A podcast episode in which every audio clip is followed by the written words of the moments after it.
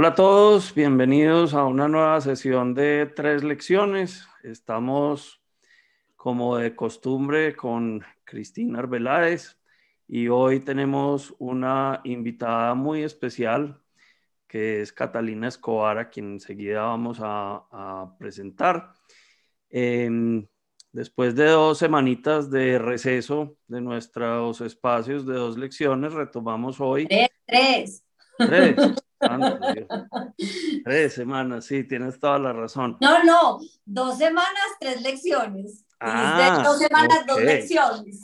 Ah, es que ya estoy, no sé, la hora debe ser. Sí, después de dos semanas de receso de tres lecciones, hoy regresamos y tenemos una invitada muy especial. Eh, ella es Catalina Escobar Bravo. Eh, que es cofundadora de Macaya.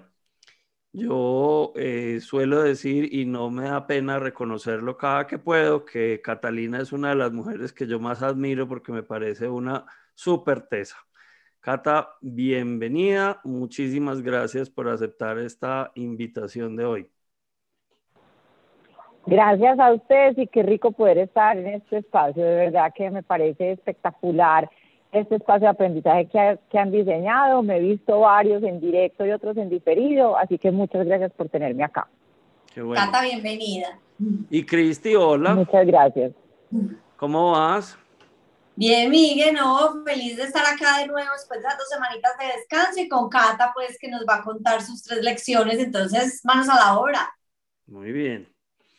Bueno, Cata, normalmente aquí arrancamos eh, con, un, eh, con un espacio para que nuestros invitados nos hablen un poquito de cada uno de ellos, que se presenten, que nos cuenten cómo ha sido su recorrido y cómo ha sido su, em, pues este trasegar eh, en la vida profesional que los ha traído hasta el punto en el que están. Entonces, cuéntanos un poquito de ti.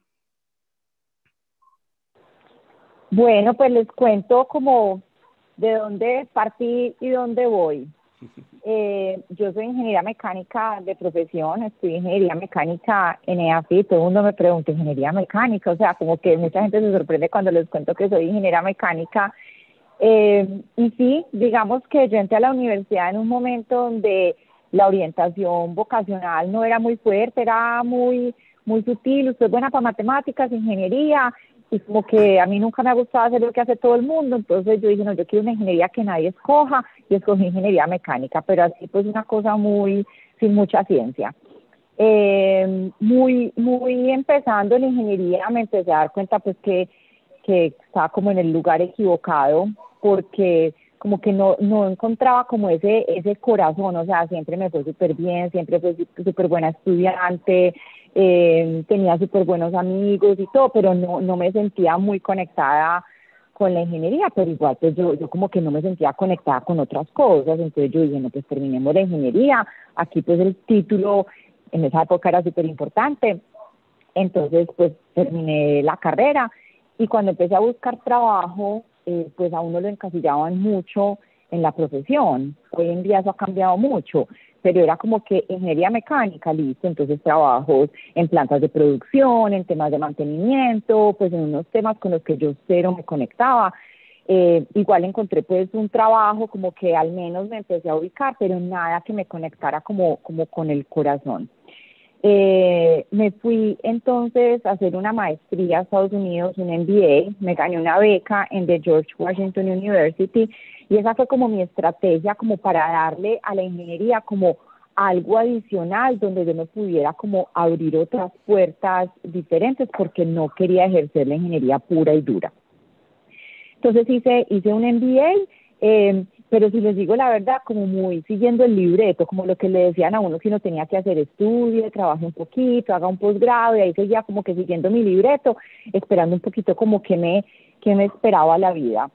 Cuando estaba en la mitad del, del MBA, esto fue en el año 1999, o sea, estamos hablando de ratico ya, el primer boom de Internet, de pronto a muchas de las personas que nos están aquí escuchando ni siquiera les tocó eso, pero eso fue una locura, o sea, eso fue la primera hora, la primera ola de todas las empresas de tecnología, eso en Estados Unidos fue una locura, el dot-com boom, eh, empresas que nacían de la noche a la mañana, entonces yo cuando vi eso, ahí me conecté, yo dije, esto me encanta, todo esto de Internet me encanta, todo esto del comercio electrónico, e-commerce y business, ahí empecé a encontrar como una parte de mi corazón.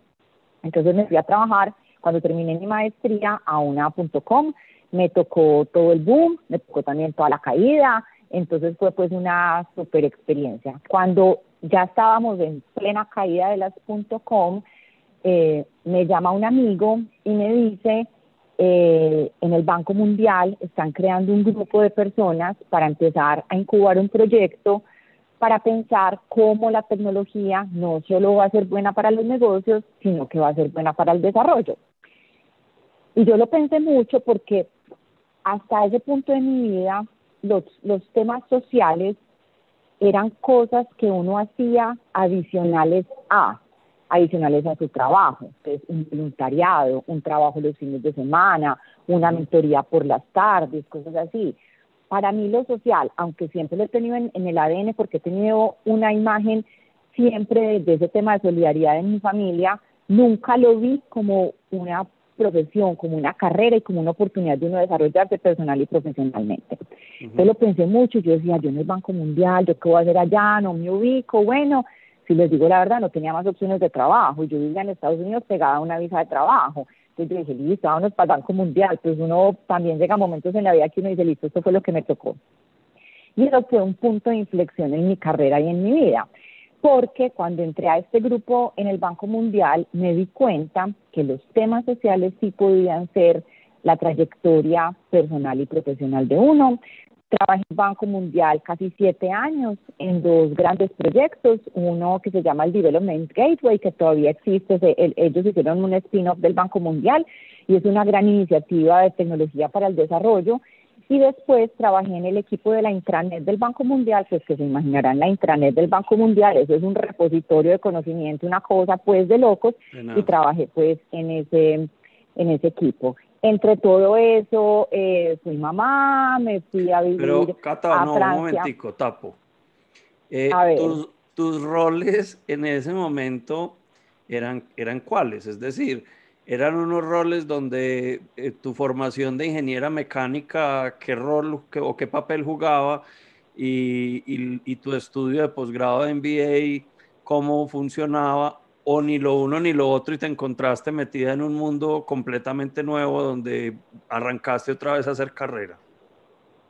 No, yo creo que, yo, sabes que esa es una reflexión que yo hago mucho y yo creo que yo sigo aplicando las dos cosas todos los días de mi vida tanto la ingeniería como toda la administración de empresas, solo que uno a veces no se da cuenta, pero cuando uno se pone a reflexionar, se da cuenta que sí está aplicando todo eso, o sea, esas cosas no son en vano, todo eso construye la persona que uno es hoy en día. Entonces mis roles en ese momento eran lo que se conoce como business analyst, eh, y tenía un rol, en, en ambas empresas tuve un rol muy parecido y era como ser ese puente entre una necesidad de negocio y un equipo de desarrollo de tecnología. Porque por mi formación como ingeniera era capaz de entender los dos, y después con un MBA era capaz de entender los dos mundos. Entonces yo iba y me sentaba con el cliente eh, en, en, ambos, en, en, la, en y en el Banco Mundial, solo que en el Banco Mundial el cliente era un proyecto en un país, por ejemplo en Colombia, en Perú, venga, usted qué necesita, qué es lo que se está imaginando en temas de tecnología, cómo traducimos eso en un papel para que un equipo de programadores realmente pueda desarrollar eso que usted tiene en su cabeza. Entonces yo creo que si ustedes se ponen a pensar, ambas, ambas carreras están, se aplican en ese, en ese mundo. Y algo que empecé a descubrir para mí fue nuevo era que yo era muy buena para relacionarme con las personas y para hacer networking y para crear confianza y para construir equipos, solo que lo vine a entender mucho después, pero ese, ese siempre fue mi rol, como ese punto entre, intermedio entre, el, entre los negocios y equipos de desarrollo. Ok, y entonces estabas empezando a decirnos que en medio de todo eso fuiste mamá. En medio de todo eso fui mamá, en medio de todo eso mi esposo dijo quiero hacer un MBA en Francia, entonces nos fuimos para Francia, allá volví a ser mamá, o sea, mi familia es totalmente multi, multipaís, eh, un hijo mío nació en Washington, el otro en París, mi esposo es bogotano, bueno, en fin. Entonces, eh, y, y, cuando estábamos en Francia, eso fue en el 2005, junto con dos amigos que son hoy en día los socios de Macaya, empezamos a pensar qué bueno hacer algo, qué bueno, qué bueno poder montar un negocio, qué bueno poder montar una empresa cuando alguno de nosotros se devuelva para Colombia, o sea, como ese típico romanticismo que tienen los que vivimos en el exterior. Eh, y en un momento yo les dije, yo voy a ir a vivir a Colombia, o sea, después de Francia, sigo para Colombia, entonces listo, ¿qué vamos a hacer? Entonces, ahí siempre, ahí empezamos como listo, que montamos, que pensamos, que que ahí también creo que esa vena emprendedora siempre la he tenido, solo que nunca la había como puesto a disposición de algo propio, sino como de cosas muy puntuales.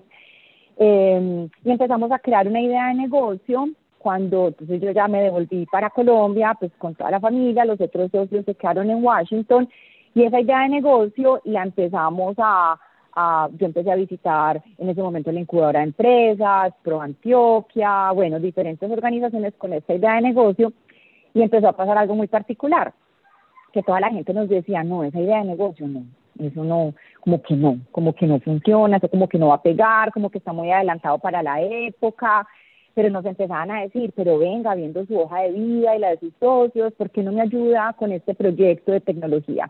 ¿Por qué no me ayuda con este proyecto de cooperación? Y ahí nació Macaya. Entonces un día yo llamé a los socios y les dije, miren, esta idea en la que venimos trabajando todo este tiempo, muy bacana y todo, pero como que no, no, no tiene eco. Pero hay una oportunidad de negocio que sí hay una necesidad real en el mercado y ahí hay una oportunidad. Y así nació Macaya. Qué bien, qué bien. O sea, bueno, ese, ese es una lección inclusive que le hemos oído aquí a, algunos emprendedores varias veces y es que a veces cuando uno arranca un negocio eh, tiene una idea en su cabeza, pero que tiene que tener la capacidad de irse amoldando porque a lo mejor la idea original no es la que termina siendo la empresa, sino que hay condiciones que lo van llevando a uno a irse acomodando.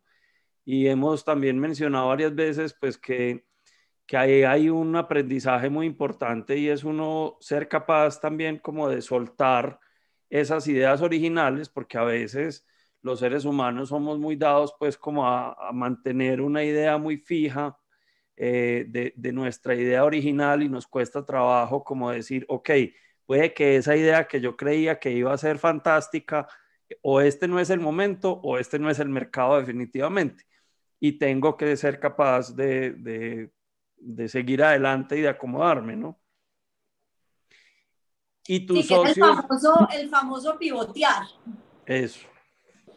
Total. Total. y ese, y ese, y ese punto, pues yo ya lo digo así tranquila, pero ese punto no es fácil, porque es que uno es, además, además, además en esa época el plan de negocios divino en un documento hermoso, pues porque eso era lo que se usaba en ese momento, eh, eso no es fácil, pero, pero sí es una lección, Miguel, como tú dices, saber pivotear, Cris, como tú dices, pero también escuchar el mercado, o sea, buscar ese balance entre ser un poquito terco con su idea, porque tampoco voy a desechar la primera idea, pero también saber cuándo es el momento de decir, ah, ¿saben qué? A esto hay que hacerle una iteración o a esto hay que hacerle un giro total. Entonces yo creo que eso, y, y, esa es una de, de, mis lecciones, o sea, escuchar el mercado, estar muy atento a qué me está diciendo ese mercado sobre esa necesidad, ese problema y dónde hay oportunidades. ¿Y Cata, y contanos un poquito como cuál era esa idea original que en ese momento como que no era el momento y a dónde pivoteaste. Es muy chistoso porque es que eso ya, eso ya existe. O sea, yo creo que la idea estaba muy adelantada para la época que esa es otra lección. Cuando una idea está muy adelantada no es una buena idea. Que todo el mundo dice, no, pues súper futurista, súper vanguardista. No, no, no, no, no. Si está demasiado adelantada tampoco funciona. Nuestra idea era montar un marketplace de emprendimientos y de inversionistas, donde uno montara su idea de negocio por un lado, y por otro lado, llegar en inversionistas a decir, me interesa este, me interesa este, tengo tanto capital, como hacer todo ese matchmaking entre emprendimientos e inversionistas, eso ya existe. Entonces, bueno, igual creo que... hay algunas eso era chino avanzado. No, pues imagínate, y todo basado en Internet, estamos hablando año 2006, pues, o sea, obvio no que nos decían que eso no pegaba. Digámoslo así, no existía el Exacto, exacto. Yo una vez fui, fui donde un cliente a ofrecerle una, un producto de Internet, hace, hace años, y me dio una respuesta que se me quedó grabada, me dijo, eso que usted me está diciendo tiene mucho futuro, pero muy poquito presente. Y el tipo efectivamente no me quiso comprar. Pero eso es lo que pasa con lo que tú estás diciendo. Si uno a veces le apunta algo que tiene mucho futuro y tiene poco presente, pues no logra la atracción que necesita para poder eh, echar a rodar la idea. Exacto, no hay un ambiente habilitante en ningún sentido para eso. Obviamente yo venía de un mundo de, de vivir en Estados Unidos, de vivir en Europa, digamos que me faltaba mucho contexto, tal vez ahí también hay otra lección importante, y, y, pero a veces esa ingenuidad es buena, yo creo, porque, porque uno llega muy descontaminado, pero, pero esa era la idea original. Ah, muy chévere. ¿Y cómo fue ese proceso también de, de uno pasarle ese mensaje a los socios? Porque al final del día tú eras la que estaba en Colombia y tus socios, aunque querían, digamos, invertir en Colombia, pues estaban por fuera. Entonces, como también esa responsabilidad con la que uno queda, pues de decirles, hey, saben que la idea que teníamos como que... Mm, mm". Pero fue así, pues como sin, sin misterio. Miren, esta idea en la que hemos venido trabajando, no, pero me empecé a dar cuenta, después de hablar con X organizaciones, que hay esta otra oportunidad.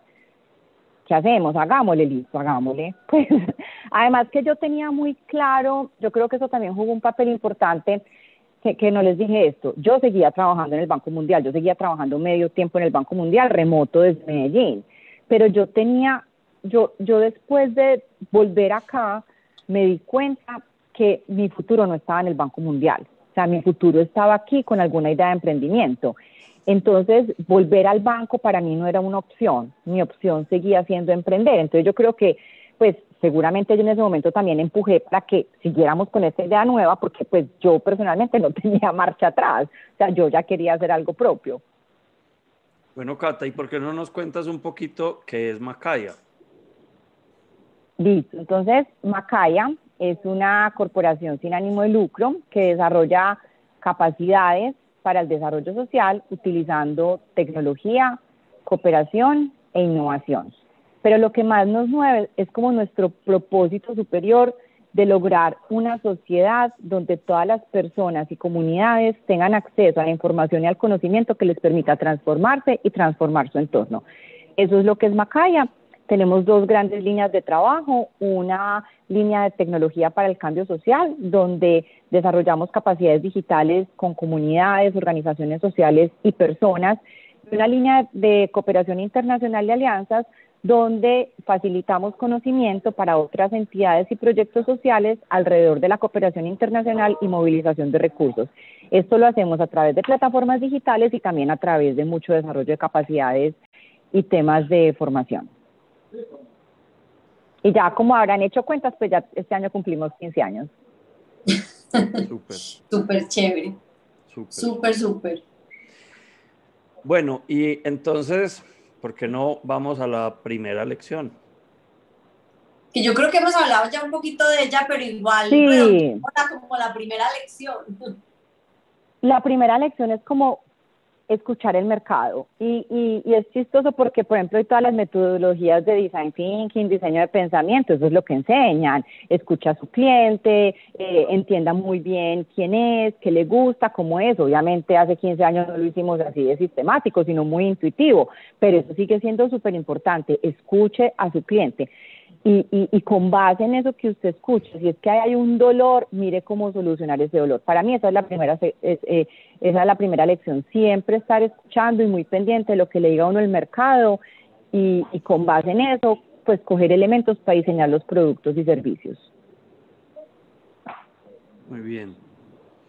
Eh, pero ¿cómo hace uno? A ver, porque yo creo que aquí hay una, un elemento eh, importante y es, a uno en la universidad lo preparan muy bien para uno eh, escuchar, analizar y entender los mercados cuando uno se para desde la perspectiva de la empresa privada, en su gran mayoría. Sí.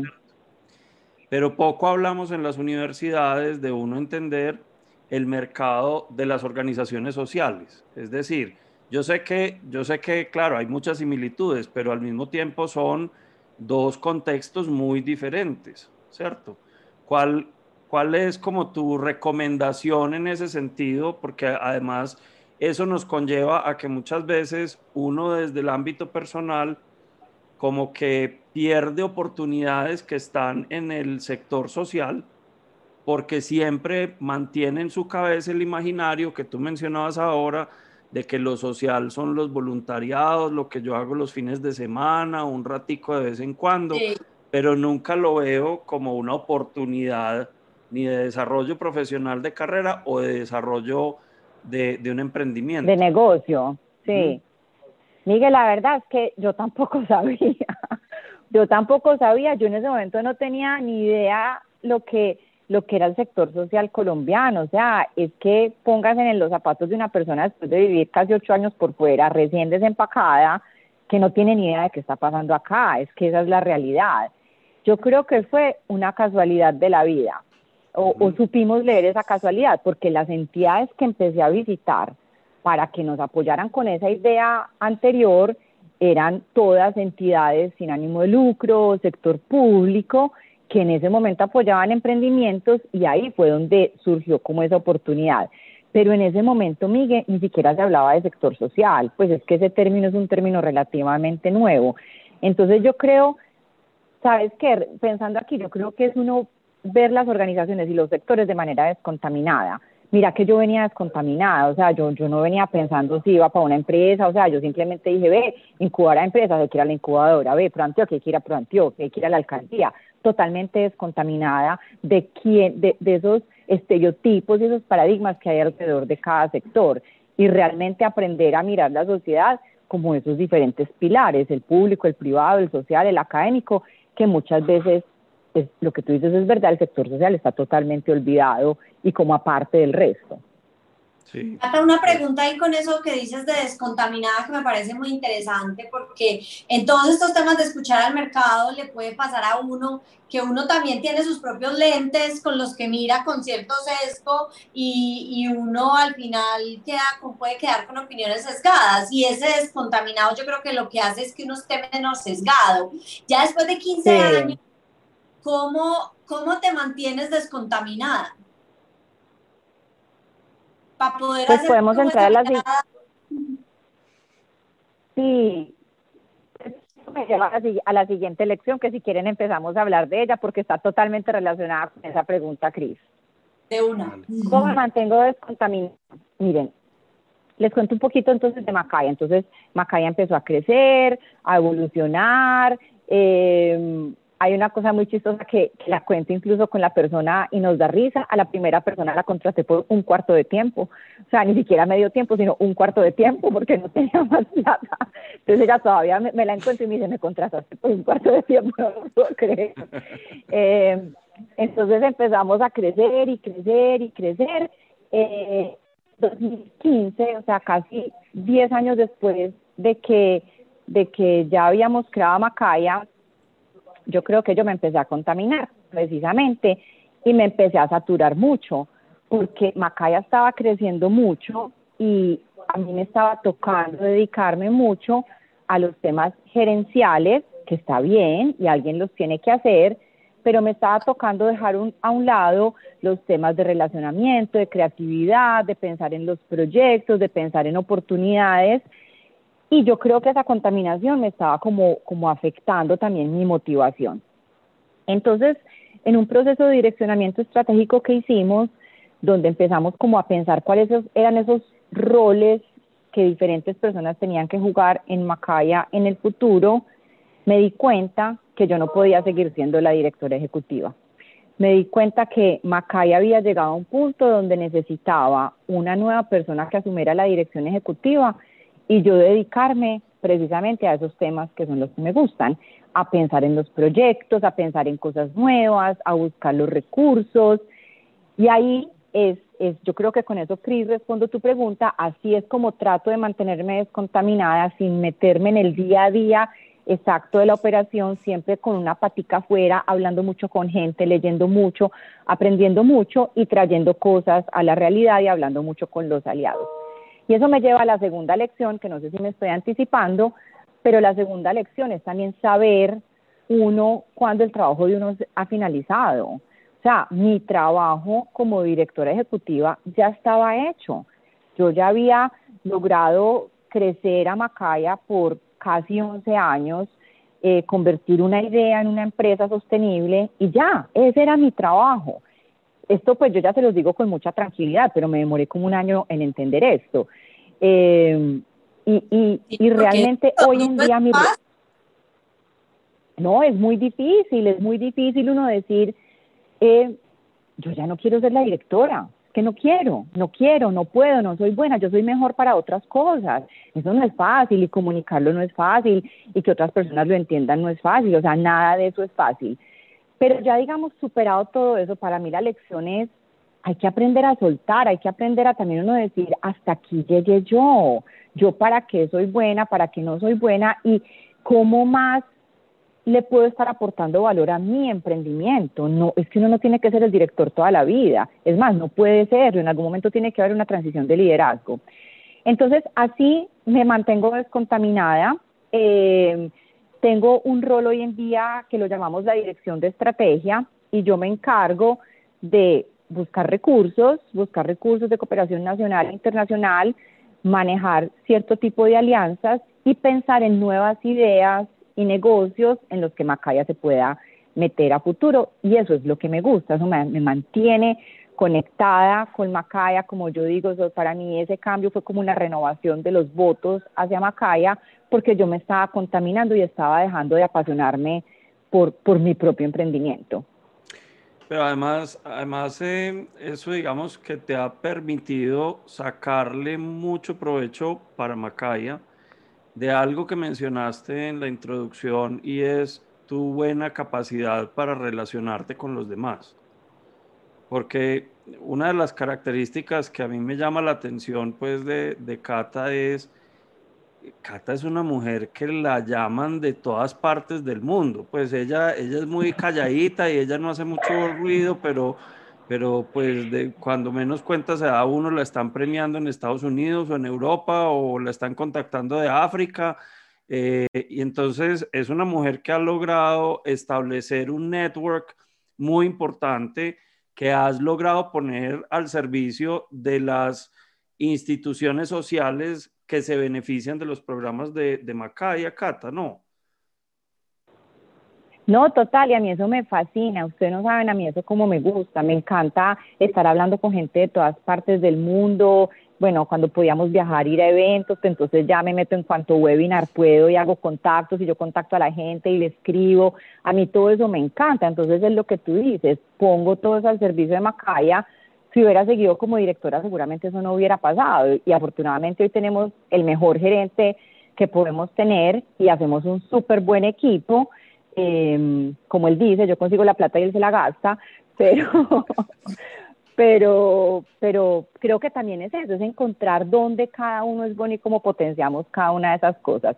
Pero, hay una pues, cosa, hay una cosa además linda de, de, del sector en el que estás, y es que en términos generales hay bastante cofradía y mucha colaboración entre instituciones de todas partes del mundo. O sea, yo, veo que, eh, que relativamente fácil y quizá más fácil que en el mundo corporativo, por eso digamos que hago la comparación, cuando, cuando se tocan las puertas de una institución del sector social y las toca otra institución del sector social, pues hay apertura, hay espacio para hablar con la gente, hay espacio para compartir buenas prácticas y aprendizajes, en el mundo corporativo muchas veces no, porque pues yo tengo que cuidar mi secreto eh, corporativo, ¿cierto? La fórmula de, mi gaseosa no la puedo compartir. Pero como aquí al final del día lo que, lo que importa es el beneficio para la, una mejor sociedad, pues en eso todo el mundo suma. Sí, tenés toda la razón y como que nunca lo había pensado así. Sí, hay, hay un sentido de colaboración muy grande y de, y de uno escribirle a cualquier persona en Estados Unidos, en Europa y a otra organización social, mire, estuve pensando en esto, colaboremos en esto, me puede mandar información sobre esto. Sí, yo creo, Miguel, que hay unas bases que son como intrínsecas en el sector social, que creo que sí le dan a uno las bases para poder hacer todas estas estrategias de networking. Qué chévere. Sí, muy chévere, pues, y, que al final uno dice, no, pues el emprendimiento y arranca chiquito y pues este igual ya lleva muchos años, pero el alcance que tienen y, lo pues es, es, totalmente mirando el mundo, no es mirando nuestra parcelita chiquitica aquí en nuestras montañas. sí, total. Y eh, volviendo un poquito a, esa segunda lección de saber cuándo una tarea está terminada, tú decías ahorita, bueno, es que yo llegó un momento en que dije, yo ya no quiero ser la directora ejecutiva, porque te sentías, digamos, contaminada por, por eh, las características de esa responsabilidad en la, en la eh, corporación. Y pues aparece la posibilidad entonces de, un, de, una, eh, de una posición nueva, que es la que, en la que estás ahora, pues esta dirección de, de estrategia. Pero en un momento dado también creías que esa posición iba a ser como de corto plazo, ¿cierto? Sí, ese es un excelente punto porque al principio, y creo que tú lo viviste, Miguel, está en nuestra junta, al principio lo que pensamos era como que no, no salir de una, o sea, digamos que siempre el escenario que se pensó fue, llega una nueva dirección ejecutiva y Catalina va transicionando hacia afuera. O sea, digamos que así, así era, digamos, como la posibilidad. Em, y, y nos inventamos como esta posición que estaba diseñada para ser, como dice Miguel, temporal, mientras eh, el nuevo director ejecutivo pues cogía todas las riendas de Macaya, pues porque es que son, son muchos años y siempre pensamos esto va a ser un tema de un año y medio, más o menos, eh, pero este tema de, de la dirección que llamamos de estrategia empezó a cobrar una relevancia muy importante dentro de la organización alrededor de los temas de consecución de recursos y se vio como un pilar fundamental para contribuir a la labor de la dirección ejecutiva. Entonces, y, y no solo de la dirección ejecutiva, de la sostenibilidad de Macaya.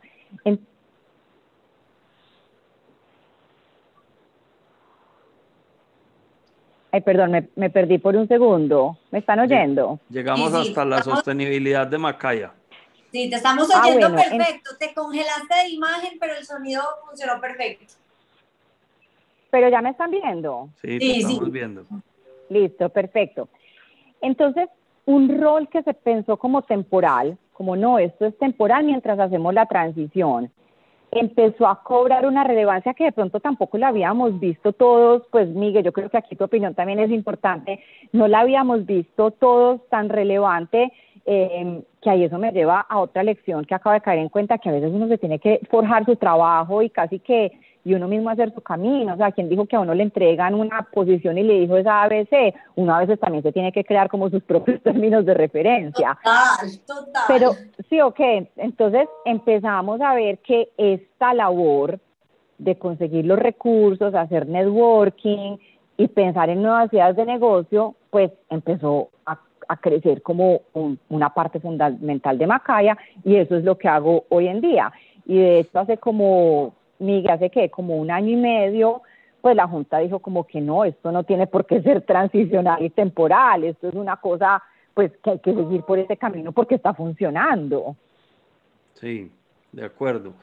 Eh, y, pues quería como, como mencionar eso porque de alguna manera es que cuando uno es fundador de algo, eh, eso pues de que no solamente yo llego a un punto en que digo, yo ya hice la tarea, sino que además llega un punto en que dice, yo ya hice la tarea y estoy dispuesta a hacerme a un costado y retirar, pues sigo siendo cofundadora, pero venga a ver que yo ya no voy a estar metida en esto. Me parece que ahí hubo un, un ejercicio, primero de una humildad tremenda y segundo de, también de, de un coraje pues fuerte porque porque eso debe tener una lucha interna, porque eso es como en las caricaturas que uno tiene un angelito por un lado y un demonio por el otro y cada uno le dicen dos cosas distintas, ¿cierto? Eh, no, y que estas empresas, yo que soy emprendedora, es el bebé de uno. Exacto. No es fácil. Total, es que vean, yo me acuerdo, y a mí esto nunca se me va a olvidar, nosotros todo ese 2015 estuvimos asesorados por una persona en todo el proceso de direccionamiento estratégico. Ese proceso de direccionamiento estratégico fue como mi polo a tierra, cuando yo empecé a darme cuenta que las cosas de pronto tenían que ser diferentes. Y como ustedes dicen, esto es un proceso de reflexión interna impresionante y es durísimo, es durísimo porque es uno decir, yo no soy la persona adecuada para hacer este trabajo, si quiero que esta entidad sobreviva y me sobreviva, yo tengo que hacer una cosa distinta, eso es muy difícil. Me acuerdo que un domingo en un puente, yo llamé al asesor, por a las nueve de la noche, le dije, Miguel, no puedo dormir, no puedo pensar, estoy cabezona, mira lo que está pasando por mi cabeza, yo creo que yo no debería ser la directora de Macaya, pues, o sea, esto es una lucha interna, lo que tú dices, el angelito, el diablito, eh, el deber ser, el que dirán, o sea, todo eso empieza a jugar a un montón de cosas que, que y, y, es algo muy difícil de comprender. Es que me acuerdo que cuando yo llevé esta idea a los otros, eh, a los otros socios, la primera reacción fue, es que vos no te puedes ir. Y yo dije, primero que todo, no me puedo ir, pero segundo que todo, sí me puedo ir. Y, y, y pero yo dije, yo, yo igual no me quiero ir. Entonces me decía, no, no importa. Entonces contratemos un subdirector o subdirectora y, y, que haga todo lo administrativo. Y yo, no, no, no, es que yo quiero entregar mi cargo, mi título, mi oficina, todo. Yo no quiero ser la directora ejecutiva de Macaya. O sea, es muy difícil de comprender porque mucha gente piensa que llegar a una dirección ejecutiva es como el top de la carrera. Y para mí no lo era. O sea, yo decía que yo tenía todavía otro camino que recorrer sin, sin que mi título fuera directora ejecutiva, es que a mí el título no me importa. Entonces, pero eso no es fácil de comprender ni de transmitir. Pero creo que, creo que, bueno, es que ya vamos a cumplir cuatro años con esta transición y creo que fue de las mejores decisiones que pudimos haber tomado. Y lo que dices es cierto, porque soy testigo de excepción de que Catalina entregó la oficina y salió de una oficina para sentarse otra vez en un cubículo en su ah, empresa. Ah, yo tengo un cubículo alrededor, con el resto del equipo. Exacto. E, es que eso que estás, eso que estás contando y por eso lo quería como, como volver a, pues, a poner aquí sobre la mesa. Eh, hace relativamente poco estuvimos conversando con el presidente de Bancolombia y fue una conversación muy bonita porque fue una conversación muy humana. O sea, él, él que es el, el presidente del grupo Bancolombia, pues grupo financiero mm, más importante de la región, uno de los más importantes del país, lo que hizo fue mostrarnos un lado muy humano de, de, ese gerente. Y yo creo que aquí ese es un mensaje que es muy importante y es uno cuando, cuando llega a una posición directiva en una compañía, nos lo decía también Santiago Londoño, el gerente de ACEP, que, que acuñó una frase que me encantó, que uno es importante por el título que tiene, pero uno es valioso por la persona que es. Ah, Entonces, eh, al final del día, pues los títulos, los títulos van y vienen, ¿cierto? Y, y yo creo que hay una cosa muy importante y es uno saber cómo la persona tiene que estar bien, tiene que sentirse productiva y tiene que sentirse contenta y conectada con lo que está haciendo para que realmente eso se vea retribuido en lo que le, en lo que le genera a la, a la institución, ¿cierto? Fíjate que tanto así que tú creíste en un momento dado que, que lo que ibas a hacer podía ser una, una función de año y medio y te ha, digamos, que rejuvenecido tanto tu, tu espíritu y tu conexión con, con Macaya, pues que es una fuente de ingresos importante y que no, no se puede ir Catalina. Sí, total. Para mí fue un cambio demasiado importante y para mí como persona también, porque yo estaba agotada, o sea, realmente me volví a conectar de una manera impresionante y lo que dice Miguel es verdad, mi escritorio es con el del resto del equipo, yo estoy ahí con el de todo el mundo, entregué el corner office, como dicen los gringos, que es como la super aspiración el corner office. Y, wow, sí, pero no, para mí no. Ah, Cata, y muy, muy chévere porque tú ahora hablabas como que encontrar, volviste a eso que te apasiona y que eres buena, ¿cierto? Como esa intersección entre lo que te gusta y lo que eres buena, entonces ahí es donde pasa magia al final y donde uno es feliz, que también es más importante que uno pues buscar una posición. Sí, total. Yo ahí volví como si a, retomar mi pasión alrededor de lo que me gusta y hoy en día me encanta lo que hago, me siento totalmente cómoda, tengo espacio para, para crear, para estar, eh, me encantó eso porque me dice cómo me mantengo descontaminada para leer, para aprender, para estar detectando tendencias, para hablar con gente y eso es lo que a mí me mantiene viva y conectada con el trabajo y obviamente esas cosas nuevas poderlas incluir pues como en el día a día de Macaya. Entonces yo sí me, me volví a conectar totalmente. Antes de que pasemos a la tercera lección, ¿por qué no nos cuentas un poquito como cuáles han sido los productos de, ese, eh, de este proceso? Porque ahí, ahí nació una cosa muy bonita que, que está tomando unas dimensiones muy importantes eh, y, que, y yo, que yo creo que vale la pena que, que, nos hables un poquito de eso. Y a eso también le da respuesta a una pregunta que estaba haciendo Marelvira Uribe de cuáles son los programas más importantes de Macay. Súper, listo. Entonces, cuando yo asumí la dirección de estrategia, pensando en este tema de, listo, eh, dediquémonos a pensar en qué otros negocios sociales Macaya se puede meter, Hicimos un trabajo muy chévere, sistémico con la Junta, donde empezamos a detectar unas posibles ideas de negocio. Empezamos como con siete, las fuimos bajando a cinco, a tres, y terminamos con dos ideas de negocio. Ahí fue cuando ya entonces yo dije, listo, me voy a incubar estas dos ideas de negocio. Una de ellas se llama Academia Geek, es una academia de programación para jóvenes con potencial jóvenes que ni estudian ni trabajan, que no han tenido las oportunidades de estudiar educación superior, tampoco logran insertarse en un empleo. Les enseñamos a programar en un programa que puede durar entre 9 y 13 semanas, dependiendo de las habilidades básicas eh, que tengan, y les ayudamos a encontrar trabajo en empresas de tecnología o en empresas con alto componente tecnológico. Entonces, ese es como otro, ese es uno de mis nuevos bebés, porque entonces ese es esa es una idea que empezó como idea, la empezamos a, incubar dentro de Macaya bajo mi liderazgo con, con, un equipo de trabajo muy sólido dentro de Macaya y hoy en día es, pasó de ser un proyecto, hoy en día es un programa, hemos beneficiado ya más de 100 jóvenes con unas tasas de empleabilidad alrededor del 75% y realmente estamos haciendo unos cambios espectaculares en jóvenes que de lo contrario no tendrían oportunidades. Tanto, tanto así que ahora parte de la conversación es, ¿será que esto se tiene que quedar en Macaya o será que se tiene que salir de Macaya para que coja ahora sí su vida propia? Pero me, espectacular, porque eso también es parte... Exacto, es, e, espectacular porque estoy haciendo lo, lo que fui llamada y convocada a hacer.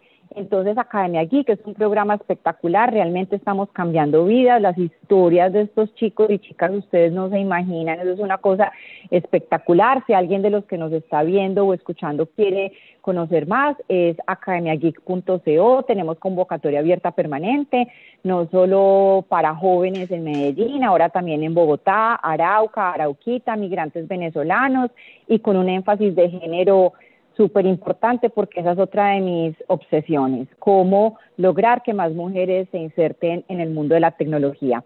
Entonces, Miguel, gracias por preguntar porque ese es el resultado concreto de, del tipo de cosas que estoy, que estoy haciendo en este momento. Y lo otro que es un resultado muy concreto de mi nuevo rol es que la capacidad de movilizar recursos de Macaya se ha aumentado significativamente en los últimos años, porque obviamente tener una persona pensando no tiempo completo, pero digamos que buena parte de mi tiempo sí se va en eso, a buscar recursos, a buscar alianzas, a buscar esas, si esas alianzas de largo plazo, pues obviamente eso repercute en la capacidad de movilizar recursos, pero por eso también necesitamos una muy buena gerencia para que administre muy bien todos esos recursos que se van trayendo. Entonces es una dupla que funciona súper bien, cada uno dentro de lo que sabe y lo que le gusta y, lo que es responsable. Pero ese es uno de los productos de este, de este trabajo y de esa transición de liderazgo. Excelente. Y, y como tú dices, hay, hay, hay, involucrado también un tema que, que inclusive pues eh, tuvimos también una invitada eh, hablándonos sobre estos temas eh, cuando invitamos a, a, María Adelaida Arango, eh, hablando sobre empoderamiento femenino. Y es pues este, eh, este propósito de de cómo conectamos más niñas y mujeres con, con el mundo de la tecnología. Eh, yo veo que aquí está conectada también Lourdes Carreras. Lourdes es una ingeniera administradora de Perú que nos acompaña por lo general en estas sesiones y es también una eh, mujer muy, muy conectada con, con estos temas. Eh, y, y, yo creo que ahí hay una, una tarea eh, importante que cada vez cobra más relevancia. O sea, este tema del mundo STEM para las mujeres es eh, definitivamente algo donde necesitamos hacer más, ¿cierto? Necesitamos esforzarnos más por atraer más talento en, en, en, y, y, que no vean esto como una cosa, pues como un sesgo de profesiones masculinas o como un sesgo de, de que no tengo capacidades para hacerlo, no, todo lo contrario, pues ustedes dos son extraordinario ejemplo de, de cómo las mujeres brillan eh, con luz propia en, en, estos entornos. Pero si hay tantos paradigmas y esquemas que romper que ustedes no se imaginan, nosotros, a ver, yo, yo lo veía de una manera muy ingenua pero ahora que estamos con Academia Geek me, he chocado con la realidad y la realidad es más cruda de lo que pensamos, o sea, los estereotipos, eh, lo que a muchas chicas les dicen en su casa, su familia, su entorno, eso no se rompe del día a la mañana, o sea, hay que hacer un trabajo muy intensivo desde los colegios, porque a veces a los 17, 18 años es mucho más duro el trabajo que hay que hacer, pero sí como sociedad nos tenemos que unir para que haya definitivamente mucha pues, o que mucha no, que haya equidad de género en los empleos en tecnología, que finalmente son los empleos del futuro, pues es que, es que si no, o sea, e, e, sería como un, un, descuadre de la economía global si no hacemos esto. De acuerdo, totalmente. Total. Además, las oportunidades que están apareciendo todos los días. Ah, pues, no, es impresionante. Necesidades de, de, personas que tengan capacidades para trabajar en, esta, en estos temas, ¿no? Fantástico. Total. Y que, pues conectando con lo que es la última lección, es un skill global y que lo puedes hacer desde cualquier parte del mundo. Sí, total. Y, y, yo creo que eso, eso es una, característica de Macaya muy importante, Cris, esa tercera lección y es pensar global. Desde día uno, nosotros desde día uno empezamos a pensar global y siempre el mensaje ha sido, Macaya es una organización que listo, está basada en Medellín, pero eso fue por un tema pues casi que de logística. Pero nosotros somos una organización de Colombia para el mundo, nosotros tenemos que pensar siempre global pero es una lucha de todos los días, es una lucha de todos los días porque, porque no nos enseñan a pensar global, es que, es que a veces e, esa, esa, en cosas cotidianas uno se da cuenta que no pensamos global, a veces a uno le llegan invitaciones a eventos que no dicen la ciudad, entonces uno es como así, entonces asumen que estoy en Medellín, que estoy en Bogotá, que estoy donde, o me ponen un teléfono y no le ponen el indicativo de país, pues cosas así de sencillas, pues ya porque los celulares son todos iguales, pero hace unos años cuando todavía nos llamábamos a los fijos, ponían un, un, teléfono y no le ponían la ciudad donde era. Entonces como que siempre hemos estado pensando en nuestro micromundo y eso es algo que nosotros continuamente tratamos de abordar en Macaya. Hay que pensar global, pensar global, pensar, pensar global. ¿Cómo será que al principio eh, y, y todavía pues Miguel que está en la junta, tenemos por ahí un indicador que es como cuántos negocios vienen de Antioquia y cuántos por fuera de Antioquia, porque, porque si hay que estar monitoreando esto, porque tendemos a concentrar mucho, pero hay que hacer esfuerzos explícitos para no concentrar tanto y para salir. Y más cuando tenemos productos y servicios globales como los de nosotros, siempre tenemos que tener ese mindset global. Pero no es fácil tampoco, pero eso es otra, como esas luchas de todos los días en el sector y, y en general, de siempre pensar global, pensar global.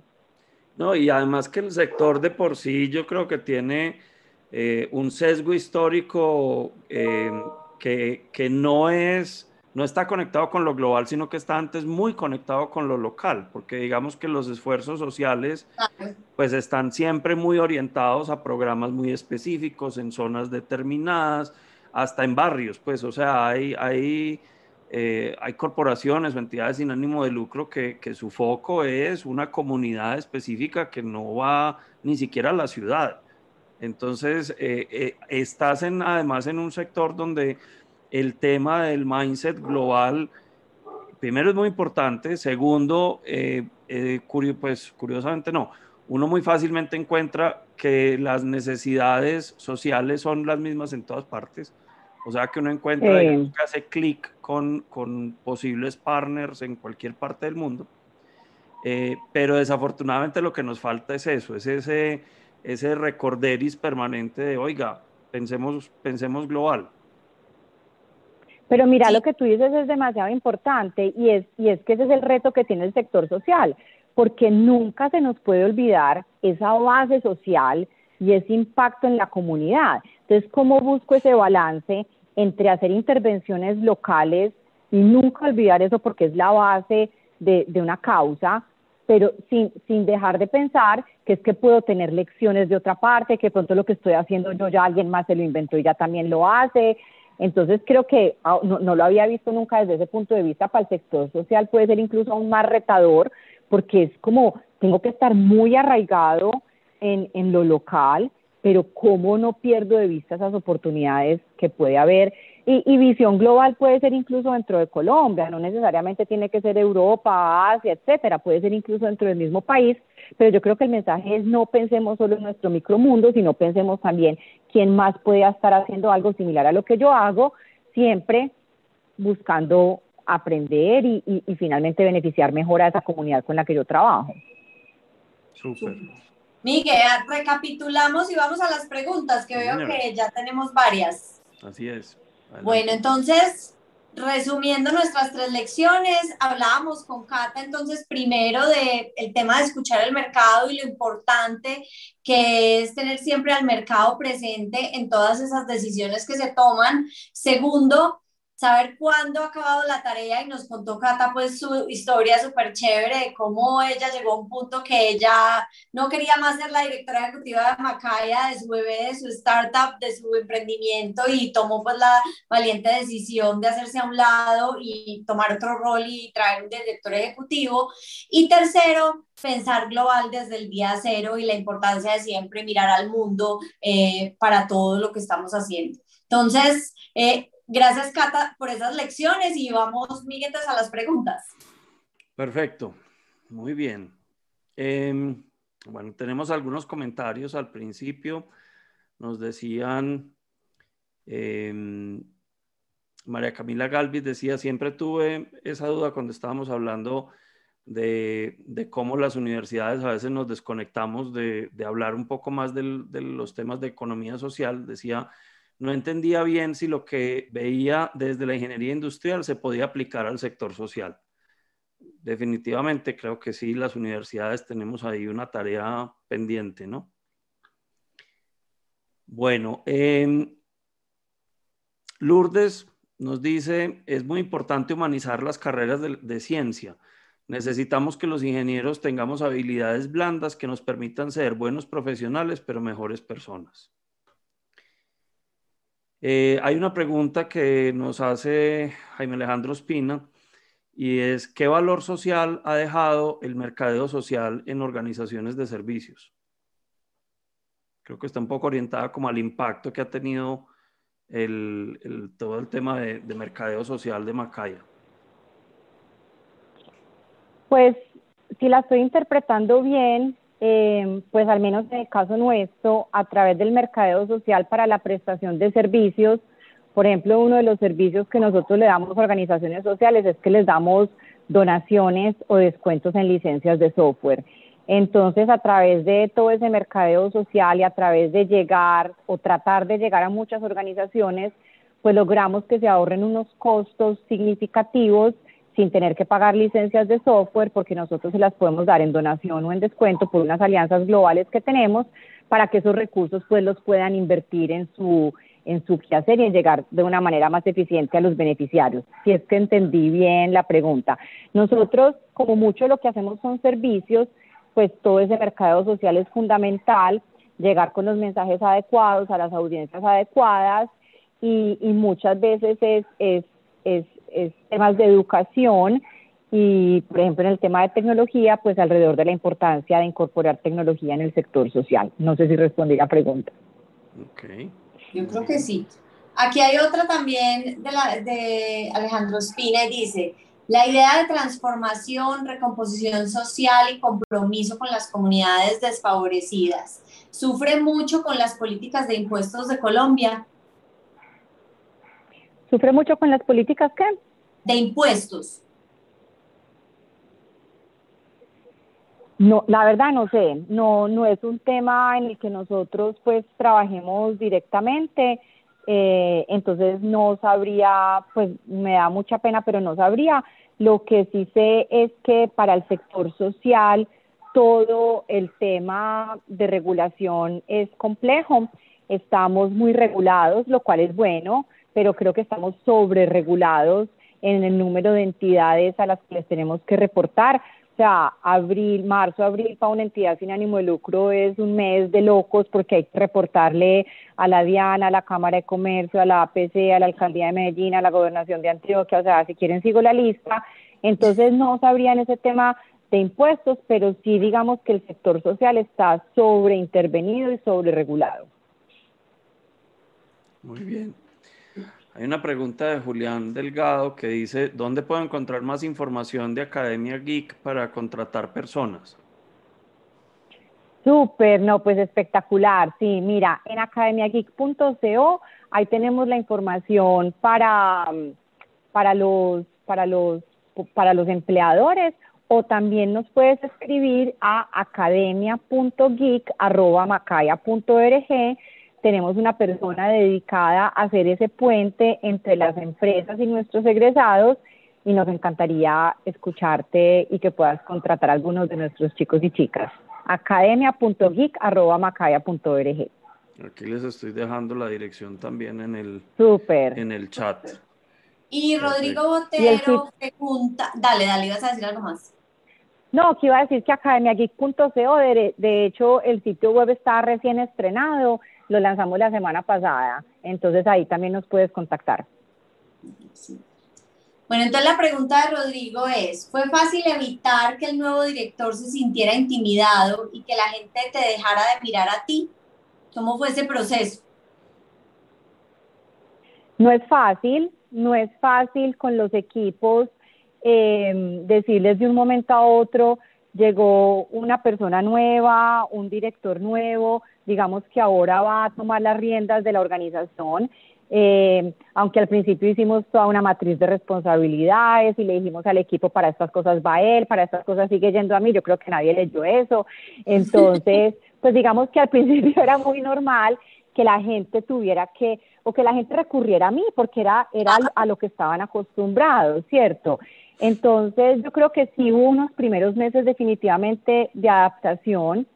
Yo creo que cuando el mensaje empezó a ser más claro y contundente de cuál era el rol de cada uno, las cosas empezaron a, organizarse y también mucha claridad de parte de él y mía, eh, porque muchas veces la gente llegaba a mí con X tema y así yo tuviera una opinión, me tocaba decir,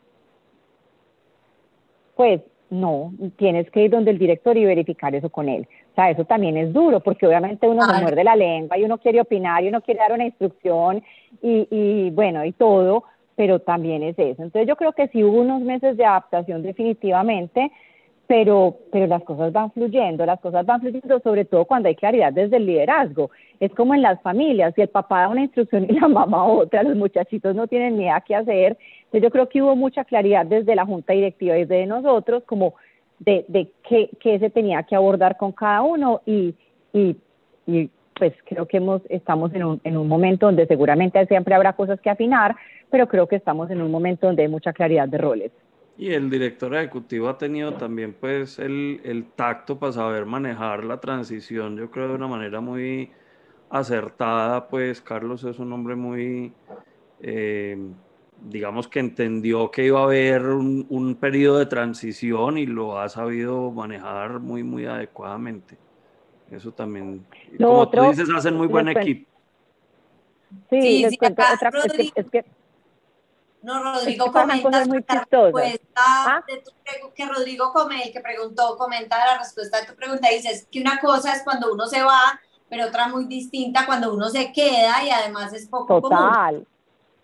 Total, total, eso es lo que nos decía todo el mundo. Y yo me acuerdo que a mi gente me decía, ah, pobre director, usted se va a quedar allá mandando. Yo no, pero porque, ¿quién dijo que me va a quedar ahí mandando? O sea, pero si es mucho autocontrol y, y de uno eh, guardarse muchas opiniones, porque a veces uno dice, yo X cosa la haría distinta, pero ese ya no es mi chuzo, yo no puedo opinar, o sea, es muy difícil uno cerrar la boca y decir, yo en eso que tome la, la decisión que la directiva no me va a decir.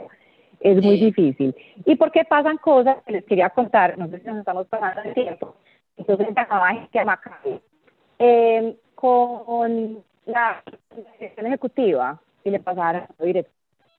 No, no, no, es que yo, yo quiero hablar con Catalina. a veces en los emprendimientos pasa eso, el nombre de uno es igual al nombre del emprendimiento, se vuelven sinónimos. Quitar ese sinónimo en unos aliados, en unos clientes, en una sociedad es súper difícil.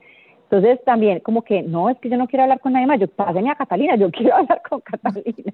Entonces, pero bueno, digamos que eso ya no pasa, afortunadamente. Muy bien.